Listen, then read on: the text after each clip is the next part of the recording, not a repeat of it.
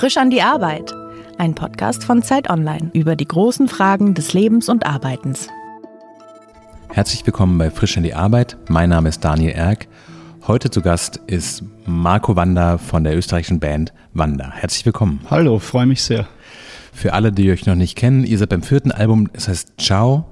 Ihr seid ähm, seit mehreren Jahren eigentlich die große österreichische Rockband, die vom kleinen Indie-Club bis zum großen Konzertsaal eigentlich alles ausverkauft hat einmal. Und äh, habt euch damit ziemlich schnell in die Liga von Reinhard Fendrich und Falco katapultiert, könnte man sagen. Richtig? Sehr schmeichelhaft, aber ja, es kommt der ähm, Wahrheit nahe. Die meisten Leute kennen wahrscheinlich immer noch eure, eure wirklich gigantisch große erste Single Bologna und den Schlachtruf Amore. Und dem Italienischen seid ihr ja auch für ein neuen Album ein bisschen treu geblieben. Habt ihr sowas wie eine Vorstellung, was diese Wanderwelt ausmacht? Also auch dieser Bezug zu Italien, der ja immer irgendwie da ist. Ist das was, worüber ihr sprecht oder ist das eher so was, was intuitiv kommt für euch? Naja, irgendwie, also diese, wie du sagst, wir haben ja begonnen, so wie jede genuine Rockband, in so ganz kleinen Spelunken ja. vor vielleicht 15 Menschen. Und äh, dass Wien eine eher kleinere Großstadt ist, kam uns natürlich total entgegen weil ähm, die Menschen sich das sehr schnell überliefert haben und sehr mhm. schnell erzählen konnten. So. Und es gab in, in Österreich 20 Jahre eigentlich äh, fast nichts mehr in gewisser Weise. Mhm. Also diese große Generation der Liedermacher, Ambros, Fendrich etc., die, die haben ein, ein, ein Vakuum hinterlassen, so dass in, in Österreich äh, 20, 30 Jahre nicht gefüllt wurde. Und ähm, ich glaube, die Menschen waren einfach sehr dankbar, dass es wieder eine eine Band gibt, mhm. so, die, die was macht und ähm, ja. Und so die, diese, diese Mythologie oder, oder was, was daraus geworden ist, das kann man natürlich nicht steuern. Also das hat sich alles verselbstständigt. Und ich würde sagen, was diese Band irgendwie ausmacht oder, oder was ihre Wirkung äh, für die Menschen so faszinierend macht, ist, glaube ich, der, der bedingungslose Wille, jedes Konzert so zu spielen, als ginge es um Leben und Tod hm. in gewisser Weise. Und äh, und darüber hinaus ist das eine Gruppe, die, die niemanden ausschließt und das auch immer sagt und immer gesagt hat. So. Also wir, mhm. wir laden alle, alle ein, sind alle willkommen. Das spürt man. Wir haben ein tolles Publikum mittlerweile, muss ich sagen. Ne? Ihr spielt ja auch wirklich die ganz großen Hallen. Das heißt, ihr seid jetzt nicht mehr nur die Rockband, die das Rockpublikum anspricht, sondern ihr habt auch eigentlich alle Altersklassen in Österreich zumindest versammelt, richtig? Es ist faszinierend. Also ich mache mittlerweile in Österreich äh, mehr Selfies und Autogramme mit Kindern mit Kindern? als mit Erwachsenen. Das ist unfassbar, ja. Und bei den Konzerten sind ganz viele Familien und also alles durch. Ja, es ist so ein generationsübergreifendes Ding geworden. Mhm. Es ist sehr, sehr schön. Es freut mich sehr. Ja. War das was, worauf du selber hingehofft hattest? Also der, der Musiker und Sänger einer Band, die gefeiert wird, das ist ja fast schon so eins der großen Klischees der Träume, die man als Kind als Beruf haben kann. War das so, dass du in deinem Bett lagst als, als Kind und dachtest, da möchte ich hin? Nee, ich habe mich schon immer irgendwie, also etwas mit Menschen machen gesehen. Mhm. So, der erste Traum war Fußballer. Also ich, ich wollte immer irgendwas ja. machen, das eine Wirkung auf Menschen hat oder oder das, eine, das als Projektionsfläche für mhm. Menschen dienen kann. So. Und äh, als Bühnenfigur mache ich genau das. Ja, ich bin eine Projektionsfläche. Ich, ähm, ich darf mich ausleben und mhm. Menschen erleben etwas mit mir. So, das ist ein, ein wunderschöner Zustand, großartig. Aber wenn du sagst, dass du das als dich als Bühnenfigur selbst siehst, dann ist es schon eine Performance. Das ist jetzt nicht, dass der private Marco auf der Bühne oben steht, sondern das ist auch eine Vorstellung, wie muss man auftreten als Rockstar, wie muss man, wie muss man sich auf der Bühne bewegen und auch was muss man sich vielleicht abgewöhnen oder von seinem privaten Kram unten lassen, damit man oben so ein guter Unterhalter sein kann? Das ist schwierig zu sagen. Äh, also zu viel denken sollte man dann nicht, glaube ich. Mhm. Das ist schon eher was, das einen mitnehmen muss, so und äh, die, die Leidenschaft meiner Mitmusiker und die Leidenschaft im Publikum. So, das ist das, was mich, äh, mhm. was mich anstachelt. Also wenn, wenn nichts passiert im Publikum, dann, dann kann ich nichts machen. Also dann bin ich mhm. komplett handlungsunfähig eigentlich. So, es müssen schon alle wollen und es müssen alle das Ganze auch äh, heilig, heilig sprechen. Mhm. Also wenn, wenn, man, wenn man auf ein Konzert geht oder ein Konzert spielt, dann kann man das nicht als einen Termin sehen oder als einen Mittwochabend so. Es muss mehr sein als ein Mittwochabend. Es muss viel mehr sein als das. das Man bringt ja sein ganzes Leben auf die Bühne mhm. und Menschen bringen ihr ganzes Leben vor die Bühne. So. Das heißt, du machst das auch quasi in dem Moment, ist es eigentlich gar nicht so sehr Beruf und Termin und 9 to 5, sondern es ist eine Performance, in die du dich komplett reinwirfst. Ich, ich kann immer noch gar nicht, auch mein Glück nicht fassen, dass, ja, dass das mein Beruf ist. Also, ja. Weil es ist halt Leidenschaft. Es macht einfach mhm. Spaß. Ich bewege mich sehr gerne zu Musik und, äh, und erlebe sehr gerne etwas gemeinsam mit Menschen so. Mhm. Ja. Aber es ist auch ein Beruf irgendwo. Was sind denn die anderen Tage? Also was sind, wenn du dir überlegen würdest, was von deinem Beruf, also die guten Tage sind und was die anstrengenden Tage sind, das ist ja unglaublich vielfältig. Von ihr seid im Studio, ihr müsst jetzt die ganzen Pressetermine machen, die ihr jetzt für das neue Album auch absolviert. Ihr steht dann auf der Bühne. Dann gibt es wahrscheinlich auch Tage, in denen ihr euch einfach nur erholt nach diesen, wie du vorhin sagtest, so Performances auf Leben und Tod. Gibt es eine Phase, von der du sagst, das ist eigentlich meine Lieblingszeit? Also mittlerweile geht das alles so. Am Anfang war das sehr schwierig weil, weil wir alle, glaube ich, so eine, eine ganz heftige Zweiteilung erlebt haben. Also unser Leben war zweigeteilt. Es war das Privatleben und es war das Leben auf Tour. Mhm. Und ich habe wahnsinnig, ich habe mir wahnsinnig schwer getan, diese zwei Welten zu vereinen irgendwie. So, das geht jetzt alles besser. Ähm, was ich an diesem Beruf mag, ist äh, Zeit mit mit meinen Bandmitgliedern verbringen. Ähm, ich reise gerne, ich spiele gern Konzerte. Studioarbeit ist auch toll. So Interviews sind immer ein bisschen schwierig. So nach dem hundertsten ja, ist man dann irgendwie ein bisschen gaga. Ganz, sag mal ganz ehrlich, gibt es auch so Fragen, wo du sagst, die kann ich wirklich einfach gar nicht mehr hören? Mhm. Also so Dinge, wo du merkst, so alle fragen die gleichen Sachen, weil als Journalist weiß man das ja gar nicht. Also man denkt sich natürlich Sachen aus und bei manchen Dingen hofft man, dass sie noch keiner gefragt hat oder manche Dinge hat man auch das Gefühl, das wollen die Leute wissen, das muss man einfach fragen. Gibt es Dinge, wo du sagst, bitte nicht mehr diese Frage? Ich, ich vergesse gern, dass ich einem Journalisten gegenüber sitze ja. in einem Interview. Also für mich sind das immer noch, ihr seid immer noch Menschen. Sehr herzlichen Dank. Das seid ihr schon noch. Und, und das ist ein Gespräch, das ist klar, ja. Aber was mir auf die Nerven geht, mir geht wenig auf die Nerven. Irgendwie hat jede Frage eine Antwort verdient, mhm. oder? So, wie, wie schreibt Rimbaud? Ich äh, trete überall ein, ich gebe Antwort auf jede Frage, mhm. niemand wird mich umbringen. So, also das, danach lebe ich ein bisschen. Das kann ich heute auf jeden Fall garantieren. Auf jeden. Danke. Bevor du auf diese Bühnen getreten bist und wusstest, dass man davon vielleicht auch leben kann, von diesem Musikding, hattest du einen Plan B? Hattest du eine Vorstellung, so wohin geht das Leben, wenn die Musik quasi nur ein Hobby bleibt? Äh, ich bin mir sicher, ich wäre in jedem anderen Lebensentwurf grandios gescheitert. Also ich kann irgendwie nichts, ich kann mich schwer konzentrieren. Ich habe auch keinen Führerschein, ich würde Menschen überfahren. Äh, ich habe eine ganz, ganz einen engen Geist, so. Ähm, ich glaube, ich kann nur das. Und ich bin sehr froh, dass ich das machen darf, weil alles andere, es wäre nicht gut geendet, glaube ich nicht. Aber du hattest auch keinen Plan B im Kopf, wo du gesagt hast, ich probiere das mal, ich mache eine Ausbildung, ich versuche mich in diese Richtung zu entwickeln. Also der Drang, das zu tun, war so übermächtig. Ich, ich habe keine Chance gehabt. Ich habe irgendwie vielleicht auch unbewusst alle meine Jobs so alles sabotiert. Also ich bin überall rausgeflogen, wo man nur rausfliegen kann. Na, es gab nie eine andere Möglichkeit. Was war denn der beste Rauswurf? Beste Rauswurf. McDonalds, glaube ich. Du hast bei McDonalds äh, Burger verkauft? genau, Wien? Burger verkauft in Wien ja. und äh, ich habe nicht eingesehen, dass die so wenig für ihr Geld kriegen und dann habe ich immer Sachen dazu gelegt. Und ja. dann haben sie mich ausgeschmissen. Was hast du denn sonst noch gemacht? McDonalds ist ja schon eigentlich auf eine Art auch eine sehr interessante Referenz. Ich war bei irgendeiner Modekette, war ja. ich auch in Wien auf der Marie-Hilfer Straße für sieben Euro die Stunde oder so. Als Verkäufer? Als Ver na, bei den Kabinen. Also ich habe diese die wenn Sachen die Leute fertig waren, genau, habe ich die Sachen und genau. Sowas. Mhm.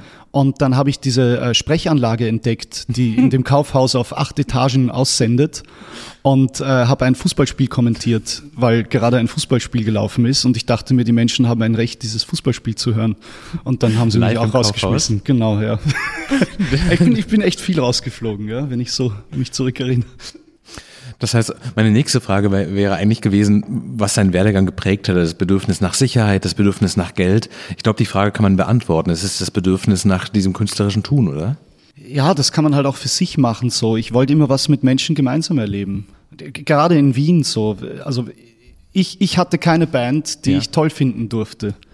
Und ich finde, das ist was ganz Wichtiges. So, wenn man, wenn man aufwächst und wenn man jung ist, seine, seine Psyche irgendwo gespiegelt finden mhm. und vor allem in, in Texten. So, das, das hat mir total gefehlt. Ich habe mich immer nur nach englischsprachigen Bands orientiert, wo die Sänger schon längst tot sind irgendwie. Mhm. Und äh, habe mich, hab mich sehr geärgert, dass ich eine Jugend hatte ohne Lieblingsband in meinem eigenen Land. Und äh, vielleicht war das eine Motivation, es zu machen. Mhm. Jetzt gibt es sowas wieder, zunehmend in Österreich. Wenn du über dieses Popstar-Ding nachdenkst, gibt es auch Sachen, die sich nicht erfüllt haben, also Hoffnungen, die du daran hattest, wo du sagst so, hätte ich mir irgendwie noch besser vorgestellt als das? Ich glaube, sowas kann man sich gar nicht vorstellen. Weil es so toll ist. Es ist toll, es ist natürlich auch anstrengend, aber, aber so, so wie das jetzt alles ist, ich hatte keine Ahnung, dass das so sein wird. Nein, also kann man sich nicht vorstellen eigentlich.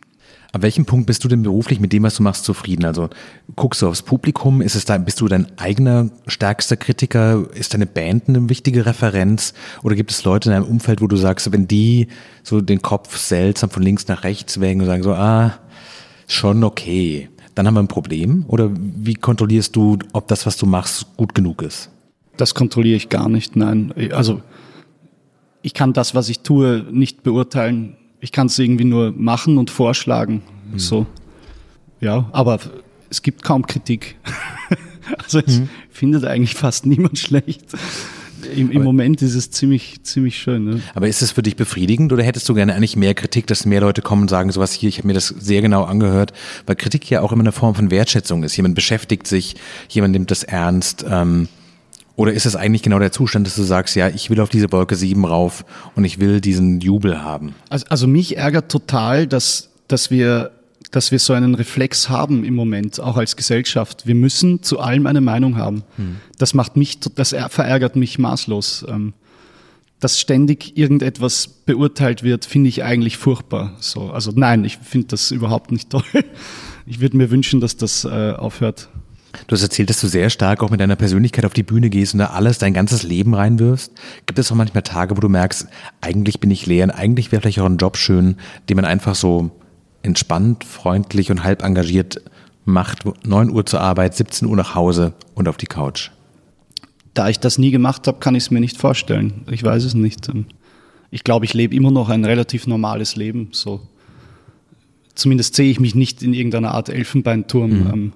Ich möchte auch äh, was machen, das mit, mit dem Leben äh, so auch von anderen Menschen was zu tun hat. Hm. Ja, also nein, kann ich mir nicht vorstellen.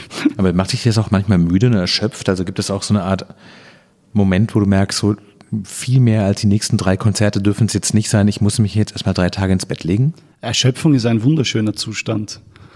Also ich genieße das total, so sich vollkommen zerstören über Wochen auf ja. Tour ist ein, ein, ein, großartiges Gefühl. Ja. Also auch nein.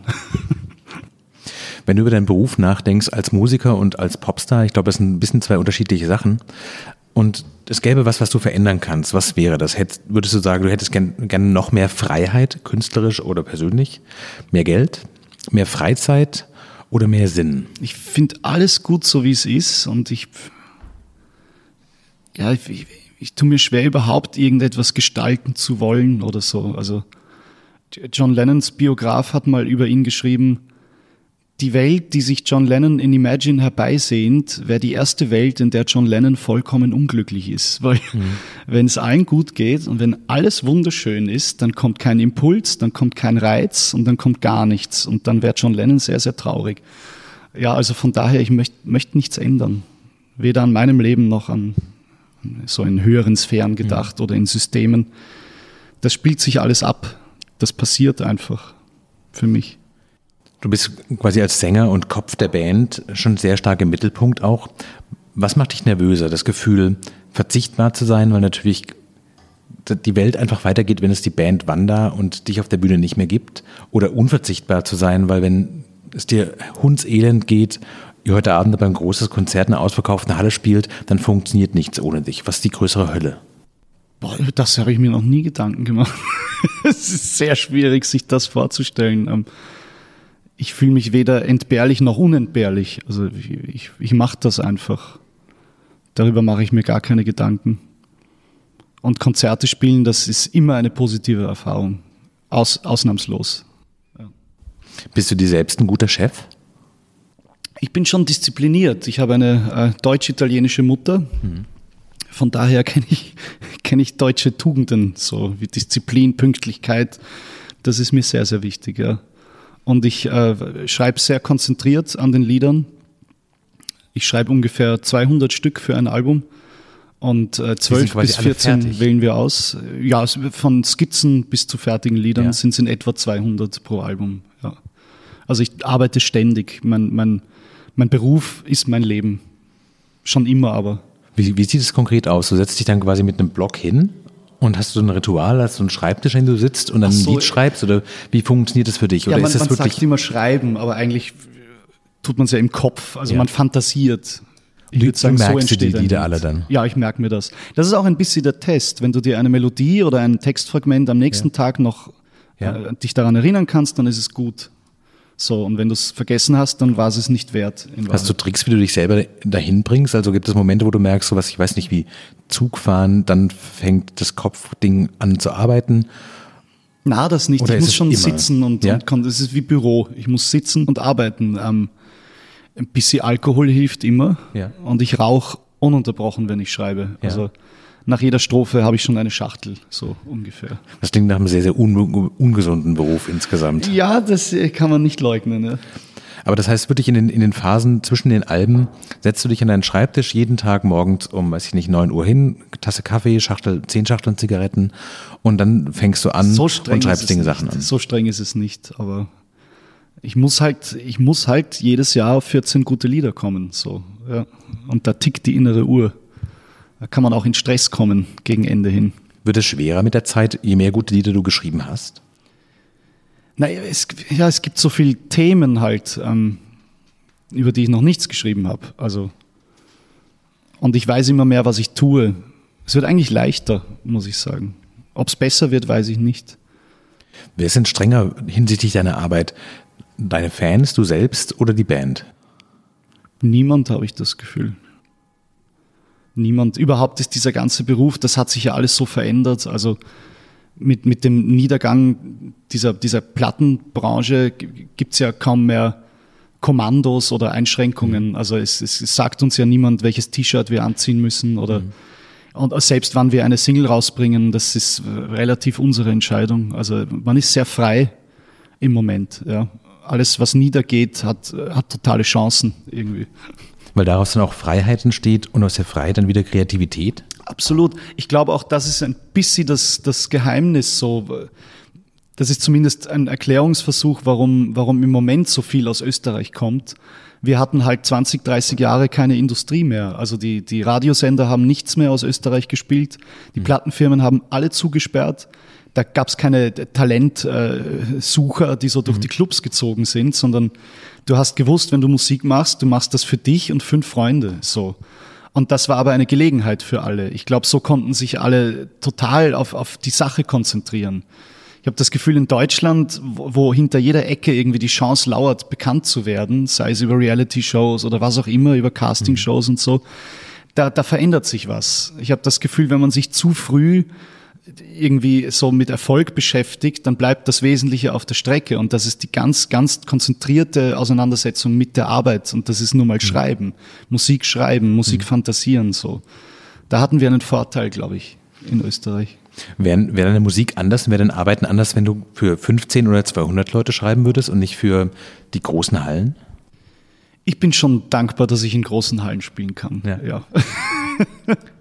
Aber denkst du über die große Halle auch nach, wenn du die Lieder schreibst und denkst du was, das ist was, das können Leute dann auch mitsingen und das ist was, da kann man gut reinklatschen?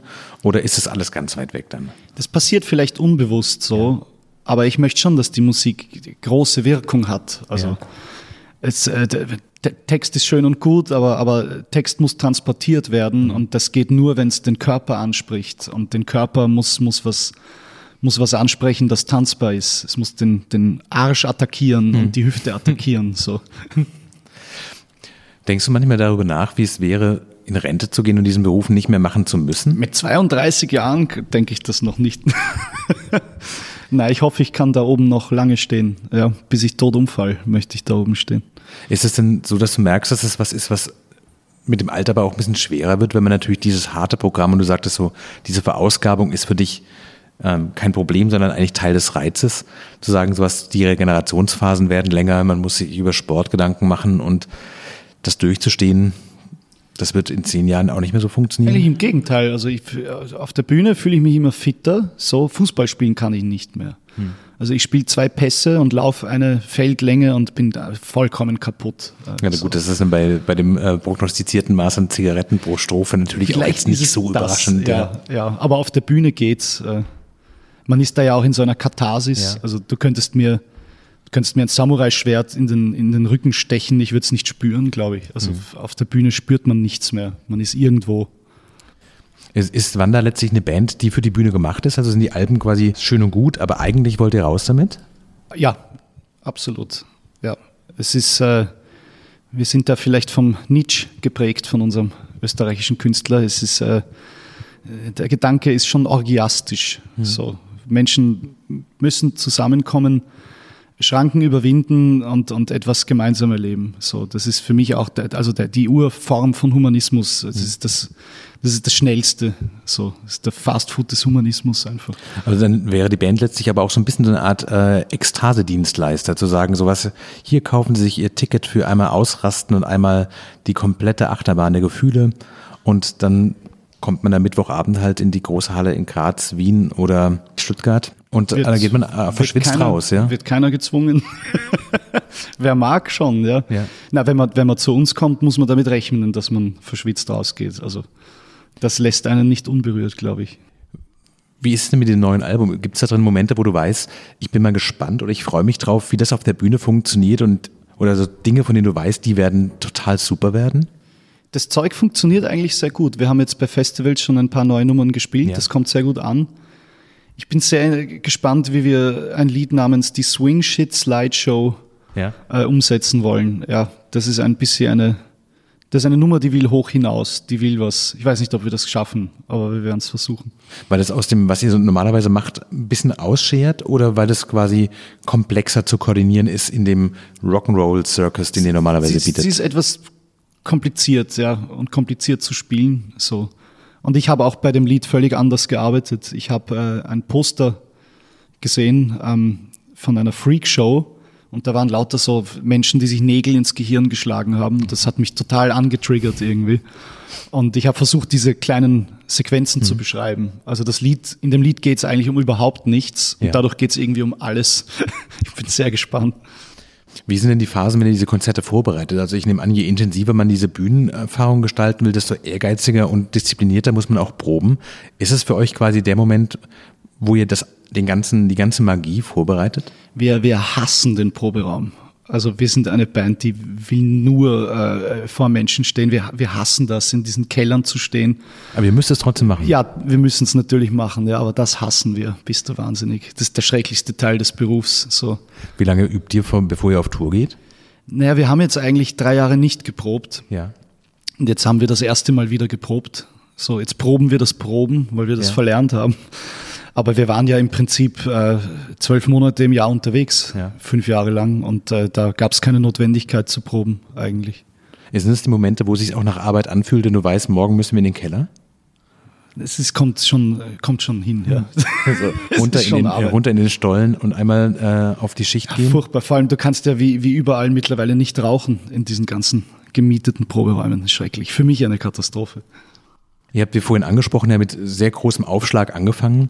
Hast du manchmal die Sorge, dass quasi der beste Teil schon vorbei ist, weil dieser grandiose Aufschwung und der erste Applaus natürlich schon was Besonderes vermutlich ist? Oder glaubst du, dass eigentlich die interessanten Zeiten als Band, als Musiker oder als Popstar, dass sie eigentlich noch kommen? Das weiß ich nicht. Äh, ich, ich, kann, nur, ich kann nur machen. Also ich, ich möchte besser werden in dem, was ich mache. Ich möchte bessere Lieder schreiben, ich möchte bessere Texte schreiben, ich möchte Textzeilen finden, die was bedeuten, so die was, die was sagen, die was mit unserem Leben zu tun haben. Ähm. Und so Hype, das hatten wir zwei Jahre, so diesen ganz schnellen Aufstieg. Mhm. Das ist auch gefährlich. Also das, das hat uns schon auch um, um Lebensqualität betrogen, natürlich. So und ich bin eigentlich ganz Warum froh, genau? dass es sich jetzt wieder eingependelt hat. Wo ist die Lebensqualität auf dem Weg geblieben dabei? Ja, es gab nur noch das halt. So und, und du hast dann das Gefühl, das ist alles. Also wenn, wenn also alle drüber schreiben Effekt für dich auch. alle drüber reden, dann ja. hast du irgendwann das Gefühl, mein Gott, es gibt nur noch das, aber das haben wir überwunden. Wir sind zum Glück eine Gruppe, die, die befreundet ist untereinander. Also Wir sind nicht fünf anonyme Arschlöcher, die da irgendwie einmal im Jahr zusammenkommen und wie Profis ein Album einspielen, sondern wir, wir sind gute Freunde, wir sind Brüder, wir sind äh, Verbündete, so wir sind wie ein, ein Rudel Wölfe. Es ist sehr, sehr schön so zu arbeiten. Ist es schwer, Freunde zu bleiben, wenn man beruflich so eng und so erfolgreich miteinander arbeitet? Im Gegenteil, meine Freunde sehe ich nie, aber meine Band sehe ich dauernd. das ist sehr schön. Ja. Das heißt, es gab aber auch nicht diese Momente, wo man merkt, so was, wir haben jetzt eher Bandstreitigkeiten und wenn, man liest das ja von den großen amerikanischen Rockbands vor allem, dass die sich an irgendeinem Punkt zerlegen, weil die Egos so groß werden und die künstlerischen Pläne so unterschiedlich werden, dass es gar keinen gemeinsamen Nenner mehr gibt. Ist uns nicht passiert, nein, wir sind da vielleicht gesegnet. Wir kennen uns halt auch wirklich gut, also wir wissen schon so, wie man deeskaliert oder, und wenn was raus muss, dann muss halt raus. Also wenn einer wütend ist, dann muss er wütend sein, so wie überall. Das ist ganz wichtig. Mit, mit all den Dingen, die du mit 32 schon erreicht hast, gibt es Dinge, auf die du noch hinarbeitest, wo du denkst, so, das sind die Träume, die du heute hast? Außer Fußballtrainer eigentlich gar nichts. Ist es ein guter Zustand oder ist es nicht manchmal auch schade zu denken, ich habe jetzt meinen Traum eigentlich schon erreicht? Ab jetzt geht's bergab. Naja, der Traum war ja, das, das zu machen. Und ich mach's. Ja. Also ich will das machen, bis ich umfall. Ja einfach weitermachen. Kann das besser werden oder kann es eigentlich nur noch schlechter werden ab jetzt? Das weiß ich nicht. Keine Ahnung. So, wenn die Leute uns nicht mehr wollen, dann höre ich auf. Also ich würde das, ich, das war auch von Anfang an die Philosophie. Wir wollten uns nie aufdrängen. Hm. So, es gibt ja so Bands, die dann, dann sagen, oh, du musst das unbedingt anhören und das haben wir nie gemacht. So, wir wollten, wir wollten, dass die Menschen das von sich aus finden. Und äh, wenn, wenn der Tag kommt, wo wir merken, oh, das Wander braucht kein Mensch oder ist es irgendwie aus der Zeit gefallen oder hat nichts zu erzählen, mhm. dann würde ich sofort aufhören. Ja, um jeden Preis will ich das nicht machen. Was passiert denn jetzt als nächstes? Also ihr seid jetzt mit dem neuen Album fertig, das Album ist quasi ähm, da, ihr macht jetzt gerade die ganze Pressearbeit, dann geht ihr auf die große Tour. Genau, ja. so ungefähr ist das, ja. Und dann schreibe ich ein neues Album. Wann, weißt du schon, wann das losgeht? Also gibt's da, bist du schon so durchgetaktet? Weil so eine Tour weiß man ja relativ früh wahrscheinlich zu sagen, so, die geht, wann fängt die an? Wo fängt Tour die an? ist äh, von Februar bis Mai, glaube ich. Österreich, Deutschland, Schweiz. Genau. Das heißt, der nächste Urlaub kommt im Juni 2020. Ja, Tour ist auch wie Urlaub. Also es ist sehr geregelt. Es ist ein geregelter Tagesablauf. Also quasi eine, ein fahrendes äh, Hotel mit Vollpension. Ja, nur nicht so komfortabel natürlich, ja.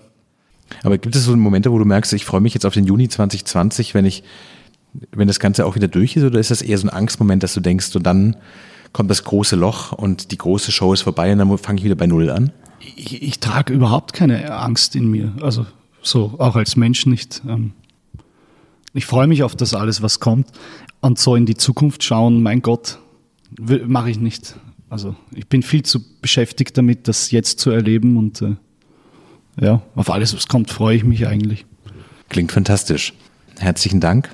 Danke, dass ich bei euch sein durfte. Das war frisch an die Arbeit heute mit dem Wandersänger Marco Wander. Mein Name ist Daniel Erck. Wenn Sie Fragen oder Hinweise haben, schreiben Sie uns gerne an frisch an die Arbeit at zeit.de. Vielen Dank fürs Zuhören. Alles Liebe, ciao. Frisch an die Arbeit, ein Podcast von Zeit Online. Konzipiert und moderiert von Leonie Seifert und Daniel Erck. Produziert von Maria Lorenz, poolartists.de.